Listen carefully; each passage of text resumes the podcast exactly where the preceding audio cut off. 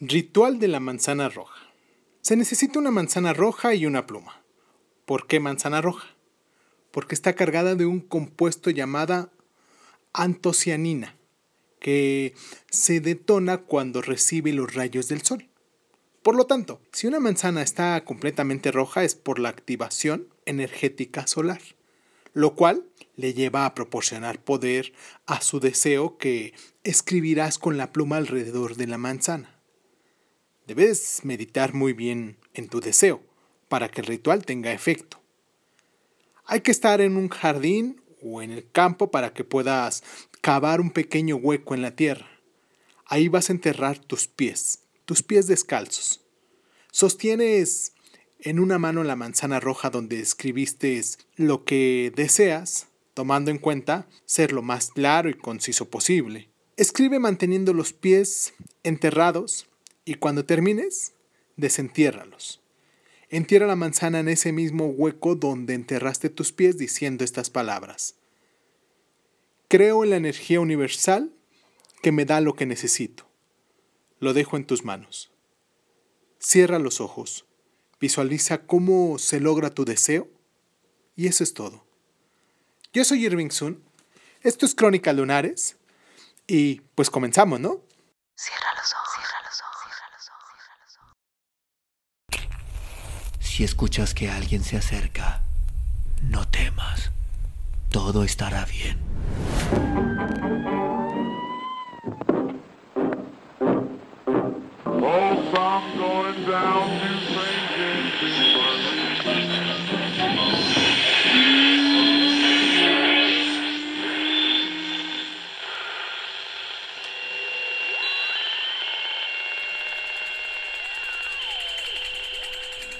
Estás escuchando, escuchando Crónica, Crónica, Crónica el lugar, el lugar donde, donde, donde entra por tus oídos. Bienvenido. Rescatando nuestro sistema inmunológico. ¿Eh? Ya creo que cada vez nos sale mejor. Ya nada más a lo mejor nos, nos falta una tonadita así de fondo como para decir, uy, se escucha muy chido esto que está diciendo Irving. De todos modos, pero bueno, vamos a continuar. Las calabazas de pulpa anaranjada, porque ahora vamos a hablar de la calabaza, como bien ustedes saben, contienen altos niveles de carotenoides que ayudan a prevenir determinadas formas de cáncer, así como las enfermedades cardíacas. Las calabazas también son ricas en vitamina C, sustancia antioxidante necesaria para una buena función del sistema inmunológico y que ayuda a combatir los virus del resfriado y fomenta la resistencia general del organismo a las enfermedades. Además, las calabazas contienen fibra que reducen el colesterol y fomentan la buena digestión facilitando la eliminación de los residuos. O sea que, si estás un poco estreñido, pues a lo mejor unas calabacitas que comas en un par de días te ayudarían para poder sacar todo eso que traes ahí. Vamos a hacerles una pequeña receta aquí con la calabaza, como lo hemos hecho con cada, con cada vegetal o con cada fruta que, que hemos dicho aquí en estos programas. Recuerden que hoy es este domingo 11, es nuestro onceavo programa que tenemos de este tipo y espero que les estén gustando. Y si es así, pues déjenme aquí sus comentarios en la parte de abajo, si es que encuentran a lo mejor una cajita de comentarios o si no, pues ya saben, pueden suscribirse a Crónica Lunares de Sun en Facebook y ahí también nos pueden dejar sus comentarios. Y pues bueno, la, la, la receta que les tenemos preparados para el día de hoy con la calabaza es una fritura de calabaza. Esto es para dos raciones, dos porciones que, que pues bien nos pueden este, servir para acompañarlo con, con nuestro, nuestra comida extra, ¿no? Vamos a necesitar una calabaza mediana cortada en rodajas gruesas, 175 gramos, gramos, gramas, 175 gramos de harina de trigo integral, media cucharada de sal, media cucharadita de levadura en polvo, dos cucharaditas de comino molido, la yema y la clara de un huevo, bueno, o sea que un huevo completo, ¿no? Y este, 175 mililitros de agua, una cebolla picada. Es que me quedo pensando, ¿por qué me dijeron la yema y la clara de un huevo si a final de cuentas es todo un huevo? bueno, es que estas recetas me las pasaron a mí, yo las apunté en ese entonces y las apunté así como, como venían, ¿no? En los viajes que estuve haciendo, fueron así. Y en esta ocasión, pues estuve investigando lo de la calabaza y todo, y pues ya salió esto. Pero bueno, continuamos, no nos perdamos, ¿eh? Nos quedamos con una cebolla picada, recuerden, dos dientes de ajo machacados, dos cucharadas de aceite de oliva, y eso es todo. Eso es lo que vamos a ocupar para hacer nuestra fritura de calabaza. El procedimiento es el siguiente.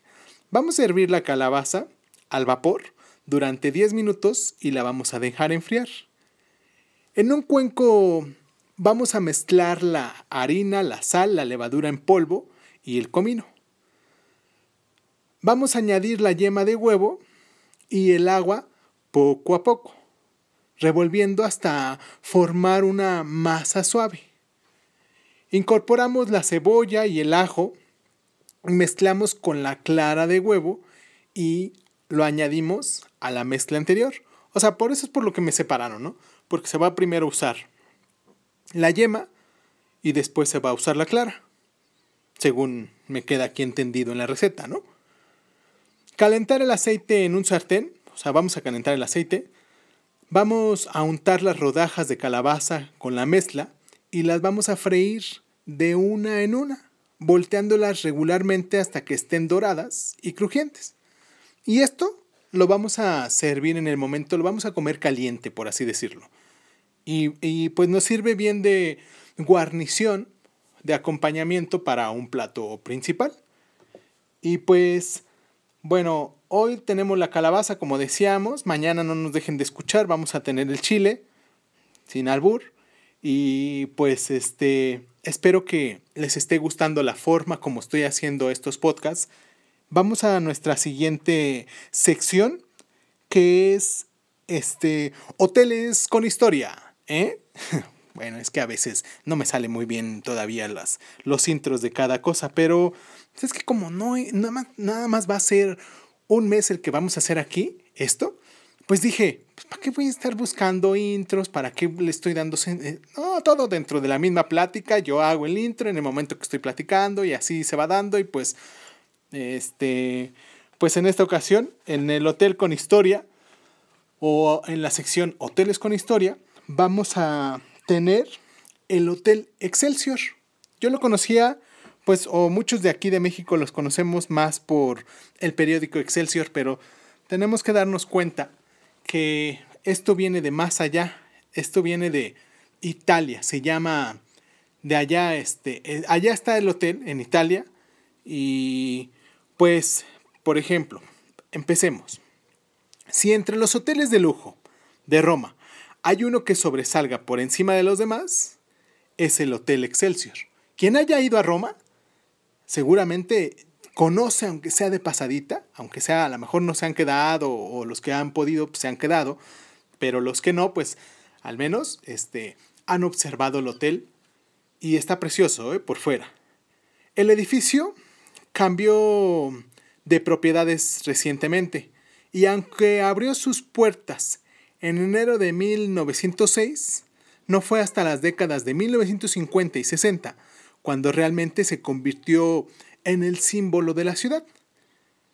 Como decíamos, cambió de propietarios en 1997 y desde entonces se encuentra inmerso en un completo proceso de renovación. O sea, constantemente los están este, renovando para que se vaya actualizando. En sus 316 habitaciones, todo huele a nuevo. Pero no por ello el hotel ha perdido su característico aire palaciego.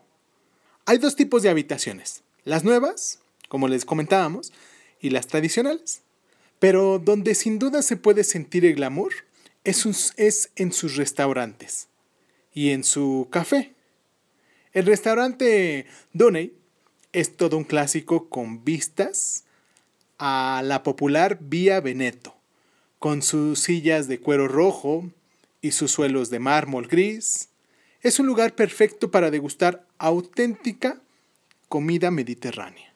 Vía Veneto, como comentábamos, es una de las calles más famosas del cine. Tal honor se debe a la genialidad de Federico Fellini, quien en 1960 estrenaba La Dolce Vita con dicha calle como protagonista. Nunca antes un film había sacudido con tal fuerza los cimientos de una sociedad ni había despertado tanta controversia y al mismo tiempo había cosechado tanto éxito. Dolce Vita es una curiosa expresión inventada para descubrir la forma de entender la vida de un pequeño grupo de aristócratas aburridos, reyes exiliados, divos y divas del cine, galanes y paparazzis. Esta manera de vivir, llena de excesos y extravagancias, de noches locas y sonadas borracheras, no es extraña para los romanos, pero la cinta de Fellini la dio a conocer en el mundo entero. De la noche a la mañana, Vía Veneto se convirtió en un símbolo de Roma. Si a principios del siglo XX no era sino un sencillo descampado propiedad de los príncipes Ludovici, tras la Segunda Guerra Mundial pasó a ser lugar de encuentros de adinerados turistas. Sus cafés, restaurantes, clubs nocturnos y hoteles, reconstruidos al milímetro de los estudios de Cinecita, son literalmente invadidos por una horda de vividores en busca de su relajada atmósfera, sus buenos precios y, cómo no, de la estupenda cocina romana. Ahí ahogaban sus penas Farouk, el destronado rey de Egipto, y también ahí dieron rienda suelta sus romances Anita Ekberg y Anthony Still, la emperatriz Soraya, y el príncipe Raimundo Orsini, Roberto Rossellini e Ingrid Bergman, Liz Taylor y Richard Burton. En el centro de todo este barullo, impasible, el Excelsior, a donde en el film de Fellini, Anita Ekberg vuelve al amanecer tras pasar la noche por Roma con Marcello Mastroianni.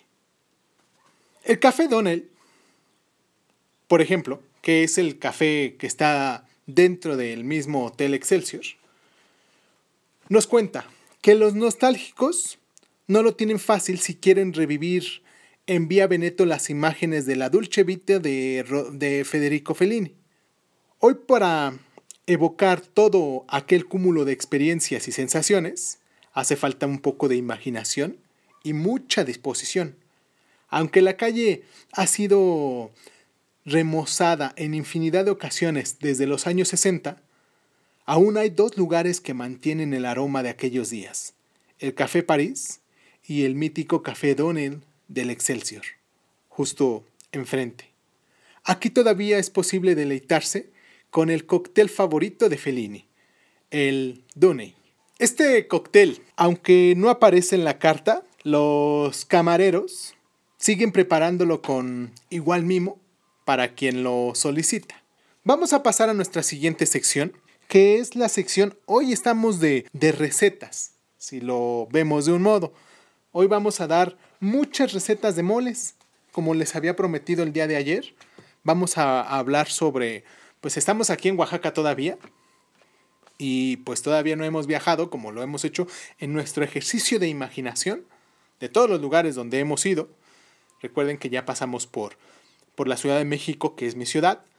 Ya pasamos por Puebla, salimos de México hacia Puebla, pasamos por Cholula y apenas hace un par de días entramos a, Oaxaca y pues espero que, lo disfruten, espero que estos viajes sean, eh, sean imaginativos, pero que a la vez se compenetren conmigo en esos viajes que hice en el caminito. Hoy vamos a tener una cena ligera, aquí en Oaxaca.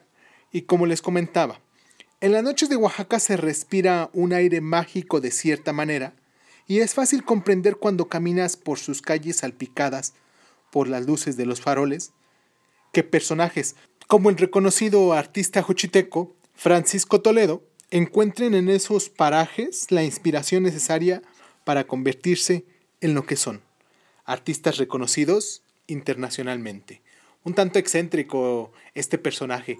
Yo lo encontré un par de veces eh, en las calles con una ansiedad y una prisa de todo consumir, de todo ver, de todo querer al mismo tiempo. En esas ocasiones que lo, la primera vez que lo vi no lo reconocí, solamente quizás a lo mejor cuando me dijeron, oye, ese es Toledo que anda por ahí, dije, wow, el maestro Toledo. Traté, me acerqué y, y le pedí un autógrafo, me lo dio en un libro que había recientemente adquirido y pues es una historia muy, muy cómica. En la segunda ocasión que lo, lo, reconocí también, a lo lejos pasó así, este, muy rápido, siempre parecía que llevaba prisa el maestro y pues creo que los grandes artistas siempre, siempre llevamos un tanto de prisa en nuestras formas de coincidir el mundo. Por eso tratamos de hacer las cosas de un modo como nos gusta a nosotros, pero de un modo en el que pudiesen dejar algún tipo de marca, de algún, algún tipo de huella. Y lo hacemos de forma inconsciente, ¿eh? no es porque diga uno, ay, voy a hacer esto para que se quede a la posteridad y que me reconozcan con el tiempo. No, no, simplemente se hace de forma inconsciente porque a uno le gusta hacerlo de ese modo. Y pues vamos a pasar a, a nuestra receta que tenemos, como les decía, Hoy tenemos la receta. Primero vamos a, dar la receta de, de, chililo, del mole chililo, que fue uno de los moles que yo descubrí allá porque no lo había probado en otra ocasión, en otros lugares. Y cuando llegué allá y me dijeron, es un mole chililo, se llama así. Dije, bueno, pues a ver, hay que probarlo, ¿no? Y pues así como yo lo probé, quiero que ustedes lo preparen en su casa o en el lugar donde estén.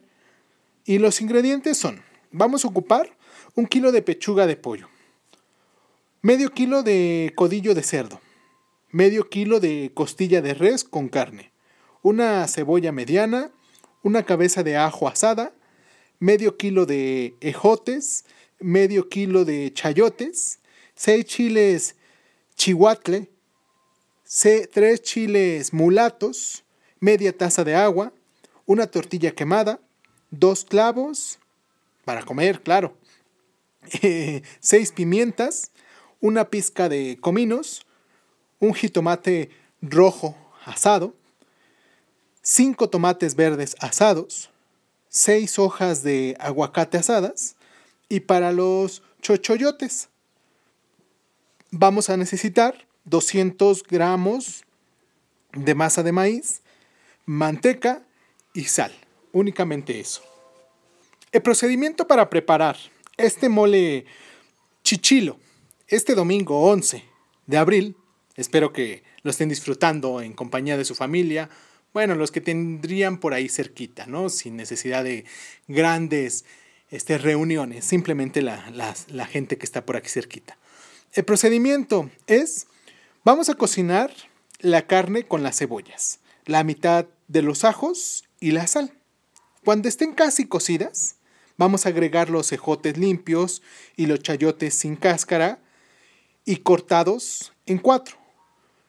Y cuida que las verduras no se sobrecuezan. Esto es importante. ¿eh? Asa y limpia y remoja los chiles sin semillas.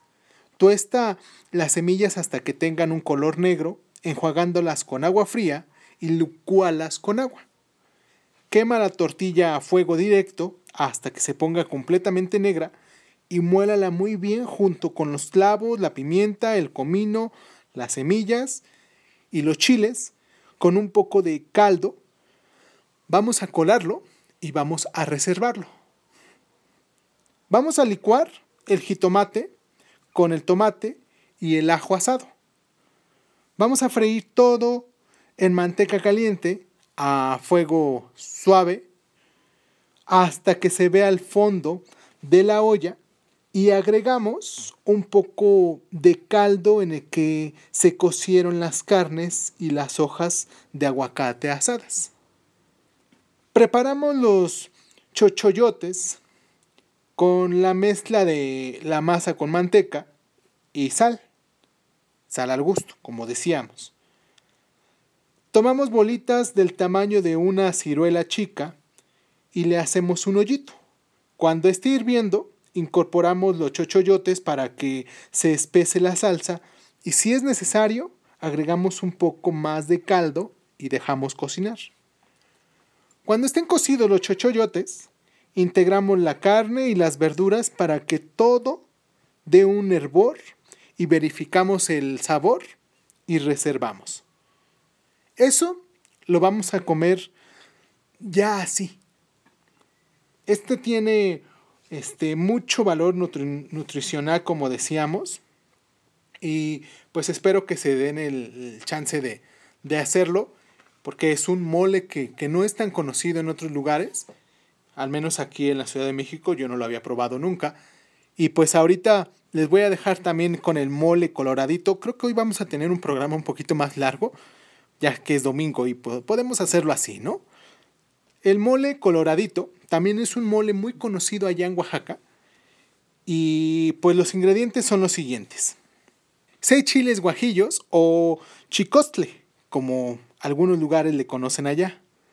250 gramos de chile ancho, una cabeza de ajo chica y asada, una cabeza mediana de cebolla, asada también, este, medio kilo de jitomate asado, dos cucharadas de canela molida, tres clavos molidos y pimienta, cuatro cucharaditas de tomillo, dos cucharaditas de ajonjolí tostado, caldo de pollo, res o cerdo, según lo que tengan a la mano, carne cocida de pollo, res o cerdo para servir, ese es al gusto. El procedimiento es el siguiente. Desvena los chiles, tuéstalos y remójalos en la menor cantidad de agua posible hasta que se suavicen. Muele los chiles remojados con los ajos picados y asados y la cebolla, el jitomate. A todo esto le vamos a incorporar la canela, el clavo molido, la pimienta, el orégano y el tomillo. Ah, y el ajonjolí, como decíamos. Y mezclamos este, perfectamente, todo lo mezclamos, que quede muy bien mezclado. Añade la preparación anterior, el caldo y deja hervir y verifica el sabor. Añade sal, sal al gusto, y una vez que esté la salsa lista, baña las piezas de carne. Si lo deseas, hierve 5 minutos antes de servir. Se puede servir con pedazos de carne cocida o preparar enchiladas rellenas de carne deshebrada espolvoreadas con queso y decoradas con aritos de cebolla. Tiene una buena presentación este, si lo quieren hacer de ese modo, y si no, pues solamente el puro mole queda así. Y pues ya que estamos de mole y mole, vamos a hacer uno muy famoso, el mole negro también. Este domingo vamos a llenarnos de mole, como les decíamos. Espero que una de estas recetas las estén apuntando y si no, pues pueden regresarse aquí en el podcast, sentarse, escucharlo nuevamente e ir apuntando poco a poco las recetas. En mole negro vamos a necesitar, este, a ver, los ingredientes son 750 gramos de chile chihuatle negro, 100 gramos de chilcostle o chicuatle rojo, 200 gramos de pasilla mexicano, un cuarto de chile mulato, ancho y negro, 100 gramos de chile meco, 2 tlayudas, 15 gramos de pimientas enteras, 8 clavos de olor, una cucharada de orégano molido, una raja de canela de 20 centímetros, media cucharadita de tomillo, un cuarto de cucharadita de nuez moscada molida, una cabeza de ajo, dos cebollas, 125 gramos de pasas, 125 de almendras, 125 de cacahuates, 125 de nuez y 125 de ciruela pasa. Un plátano macho, un, plan de, un pan de yema, que también allá mismo lo venden. Bueno, a lo mejor acá lo podríamos conseguir y si no, pues a lo mejor con bolillo, 400 gramos de ajonjolí, un litro de caldo de pollo aproximadamente, un kilo y medio de jitomate, medio kilo de tomate verde, 5 tablillas de chocolate, 250 gramos de azúcar, 15 piezas de pollo cocido, hojas de aguacate al gusto, manteca, lo que fuéramos a necesitar. De manteca, ¿eh? Y el procedimiento es el siguiente. Desvena los chiles. Retira las semillas y las venas. Reserva las semillas. Las vamos a guardar un momento ahí. Ahora vamos a freír los chiles en manteca cuidando que no se quemen para evitar que se amargue el mole y los remojamos con suficiente agua para que los cubra. Quema las semillas y las tlayudas hasta que se vean grises. Abre las ventanas, ya que el humo es muy molesto, ¿eh? Recuerda, en este el caso. Deja reposar dos días y enjuágalas en agua fría cambiando esta dos o tres veces para quitarle el sabor a humo. Muele los chiles con los condimentos, las semillas quemadas y las tlayudas. Fríelo en una olla moviendo constantemente hasta que quede chinito, que se forme una pasta, como decimos. Cuidando que el fuego no esté demasiado alto para evitar que se queme o brinque al hervir. Fríe los ajos, la cebolla, las pasas, las almendras, el plátano, el pan, el pan de yema, cortado en trozos, y el ajonjolí. Muélelo perfectamente usando la menor cantidad de caldo posible Tíralo o échalo en una olla y fríelo hasta que empiece a espesar y cambie ligeramente de color. Agrega los chiles junto con el chocolate y el azúcar y continúa friendo hasta que espese y tome consistencia de pasta. Cuando se vaya a servir el mole, hierve los tomates y los jitomates. Vamos a licuarlos y agregarlos a la preparación. Todo esto ponlo a fuego lento y mezcla hasta que tengan consistencia de pasta nuevamente. Rebaja la pasta con caldo, si lo deseas. Hierve las piezas de pollo en el mole y sirve. Si lo prefieres, solo bañalas con una porción de mole. Y recuerda, un poquito de arroz quizás a un costado y ya es un plato eh, llenador. El mole amarillo se prepara de la siguiente forma. Vamos a necesitar para el mole amarillo medio kilo de carne de maciza de res, medio kilo de costilla de res, medio kilo de chambarete de res, ajos y cebollas para cocer la carne, un cuarto de kilo de jotes, cuatro chayotes, dos chiles anchos, dos chiles guajillos, un cuarto de kilo de tomate rojo, un cuarto de mil tomate, que es el, es el tomate como lo venden allá, dos clavos, orégano, cuatro pimientas, una pizca de comino, ocho dientes de ajo, aceite o manteca, hierba santa y cilantro.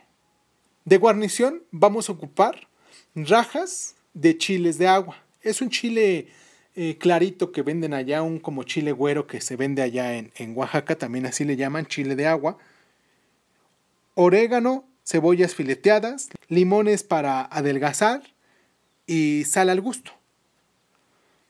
Para los chochoyotes vamos a necesitar medio kilo de masa de maíz, 100 gramos de manteca o asiento como le llaman, y sal. Solamente eso. Esto es más o menos como para 10 porciones, ¿eh? para que tengan la dimensión de, de todas las personas que pudieran comer con esto. El procedimiento es el siguiente. Las carnes de puerco y de res se ponen a cocer con ajo, cebolla de rabo, sal. Cuando de unos herbores se saca la espuma que forma. Cuando está casi toda cocida, se agregan las piezas de pollo, si se usó, los cejotes limpios, sin hebras y partidos por la mitad, los chayotes pelados y partidos según el tamaño, las papas igual, y por último, las calabacitas, cuidando que quede la carne bien cocida y la verdura muy entera. Los chiles se tuestan, se les sacan las semillas para que no pique mucho y se ponen a hervir en poca agua con los tomates y los mil tomates, se muelen las especias y el ajo y se ponen a freír. colando todo en una cazuela con aceite o manteca. Cuando esté bien frito, que ya se vea el fondo, se agrega el caldo en el que se cocieron las carnes, las hojas de hierba santa o de aguajate y los chochoyotes. Estos se hacen revolviendo todos los ingredientes y formando con las palmas de las manos unas bolitas pequeñas que se ahuecan con el dedo meñique. Se dejarán caer por una a una en el caldo que deberá estar hirviendo a fuego suave. Y al terminar de cocerse, se revisa y si hiciera falta, se agrega un poco de masa disuelta en agua para que la salsa quede espesa. Se pone al final la carne y la verdura, se rectifica la sal y se deja que dé un hervor todo junto. Esta receta fue cortesía de Martina Escobar, una señora que vive allá y que me agrada mucho irla a visitar cada vez que ando por esos lugares y espero que se encuentre muy bien. Le mando un abrazo muy fuerte si es que está escuchando este podcast y pues me aproveché de sus recetas para, para nombrarlas aquí, para decírselas a todos ustedes. Espero que tengan oportunidad de hacerlas también. Y pues nada, vamos a terminar con nuestra siguiente sección, que es nuestro cuento de tragedias, como hemos estado haciendo en, estas, en estos últimos días. Ayer, más que nada, porque en estos últimos días solamente fue ayer y el día de hoy. Y esto lo, lo estamos haciendo por puro gusto, ¿no? Simplemente por el decir que tenemos aquí unas, unos cuentos de tragedias que son muy cómicas, tragedias cómicas, imagínense. Creo que para ser cómico hay que tener que ser un poquito trágico. Y pues los vamos a dejar con esta tragedia que se llama Una tragedia egipcia. Espero que la disfruten, espero que se encuentren muy bien. Les mando un abrazo donde sea que me estén escuchando y pues nada, muchísimas gracias, muchísimas gracias por estar. Continuamos con esto y terminamos. Una tragedia egipcia. Tugmoneb, gran embalsador de la casa real de Khufu, a quien los griegos llamaron Keops, fue convocado a la augusta presencia de su soberano, el faraón fundador de la cuarta dinastía y constructor de la mayor de las pirámides de Gizeh.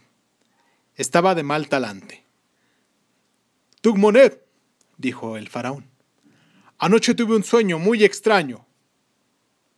¿Qué cenaste, oh hijo de Ra, dios del sol? Lo de costumbre. Pechuga de ibis y un trozo de buey apis empanizado. ¿Y de beber? inquirió Tutmonet, alzando una ceja. Medio litro de cerveza de papiro, Estuviste frugal. No fue llantar como para provocar pesadillas. No he dicho que tuviera pesadillas. Creo haberme expresado claramente que tuve un sueño muy extraño. Es que lo que tú llamas sueños extraños suele ser para el resto de los mortales pesadillas capaces de inspirar un cuadro de Salvador Dalí. Recuerda, sin embargo, idiota, que yo soy inmortal. Es verdad. ¿En qué consistió tu sueño, oh cachorro de Prat, dios de los artistas y los artesanos? Soñé que dentro de 4.500 años mi momia iba a ser objeto de una vulgar transacción comercial. ¡Qué horror! ¿Y en qué consistía tal sacrílego cambalache? En que unos repugnantes hombres blancos con bigotes rubios y Zarakov, llamados ingleses, profanaban mi tumba y se llevaban mis restos enresinados a una ciudad llena de neblina, donde la gente bebía té y escuchaba música de los Beatles. Si a eso puede llamarse música. Ahí trocaban mi sagrada momia y por un áltero de billetes verdes que estaban al cinco por uno en relación con el dólar. Evidentemente, fue antes de la devaluación de la libra esterlina. Yo estoy por encima de las fluctuaciones del mercado monetario internacional. Lo terrible del caso era que mi momia, la momia del gran Kufu, hijo de Ra y señor de las dos casas, se instalaba en, la, en una vitrina y se exponía a la vista del populacho, a razón de chelín y medio de la entrada. El embalsamador, Tutmonep, se tiró al suelo y se rasgó las vestiduras. Y luego dices que tus sueños no son pesadillas o reencarnación de Keb. El faraón dejó que Tutmonep aullara por espacio de algunos minutos y después prosiguió. He consultado a los nigromantes y a Eurípices más trinchones del reino, y todos ellos están de acuerdo en vaticinar que nada terrible sueño puede llegar a ser realidad, a menos que tomemos precauciones desde ahora para despistar a los extranjeros profanadores de tumbas. En consecuencia, he ordenado a mis arquitectos que construyan una serie de pasadizos y túneles dentro de la gran pirámide que conduzcan a diversas cámaras subterráneas donde colocaremos sarcófagos vacíos o simplemente llenos de números atrasados de la voz de Egipto. Sublime astucia, señor de Memphis. Aún más, otra red de pasillos descendientes llevará a otras tantas alas, con orificios de pozos estrechos y profundos que desciendan a más de cien codos bajo el nivel del Nilo. Al que caiga por ahí no lo sacarán ni con grúa. Tutmonep rió con su boca desdentada y se frotó las manos. Irán a dar directamente al regazo de Osiris, dios de las tinieblas y de los muertos. Otros conductos, prosiguió el faraón, aparentemente de ventilación, partirán de esas salas hacia las mastabas donde colocaremos más sarcófagos que simulen ser reales, pero en donde reposarán las momias de plebeyos y oficiales, quintos de, sin importancia. Aquí es donde tú entras al quite. Te escucho con interés casi usurario, oh monarca del alto y bajo Egipto. Habrá que embalsamar a más de cien cadáveres. ¿Estás preparado para ello? Lo estoy, hijo predilecto de Horus. ¿Tienes suficiente asfalto, resina, especias, serrín y demás materias primas necesarias para tu fúnebre oficio? Tengo de todo, faraón, menos vendas de lino. Me quedan apenas unos cuatro o cinco rollos. ¿Nada más? ¿No te entregaron mil rollos apenas hace unas lunas? Tutmonek palideció ligeramente bajo su maquillaje de estuco. Gran parte de ellos se obcecaron a la Cruz Roja, repuso. El gran faraón Khufu hizo una seña con su cetro y acto seguido entró en el salón del trono el comerciante Arem conducido por dos polizones. Al verlo, Trugmonev se echó a temblar. Tutmonev, bramó el faraón, he descubierto otro de tus tantos triques a base de palos en las plantas de los pies hemos hecho confesar a este mercachifle que tú le vendías los rollos de vendas de lino. Durante todo este tiempo has estado embalsamando cadáveres y envolviéndolos después en papel periódico. No es verdad, gran faraón. ¿Que no? Entonces, ¿con qué te mandaste construir ese faustuoso palacete en el Pedregal de Luxor? Con la herencia que recibió mi mujer, Además le, le pegué hace poco al gordo de la lotería. Mientes como un bellaco. Durante años enteros has estado lucrando con tu puesto de gran embalsamador. Eres reo de peculado. Te condeno a ser destripado en vida, a que te rellenen con bolas de naftalina y que coloquen tu momia en la entrada de mi gran pirámide para que sea la primera en caer en manos de los egiptólogos. Por los siglos de los siglos, será exhibido en una vitrina del Museo Británico de Londres. Faraón, ten piedad, todo menos eso. Ten misericordia de mí, gran Khufu, oh hijo de Ra, dios del sol. Nones, estoy decidido a hacer un escarmiento. Ya estoy harto de que me roben a diestro y siniestro. Todo lo que te conté de mi sueño fue un embuste. Fue simplemente una trampa que te puse y has caído como pajarito. Hoy has sido tú y mañana será otro. Estoy decidido a acabar con todos mis funcionarios sinvergüenzas que se enriquecen a costa de los bienes del Estado. Según unos jeroglíficos hallados en el Archivo General de Memphis, el faraón Khufu, fundador de la cuarta dinastía y constructor de la gran pirámide de Gizeh, se quedó sin funcionarios.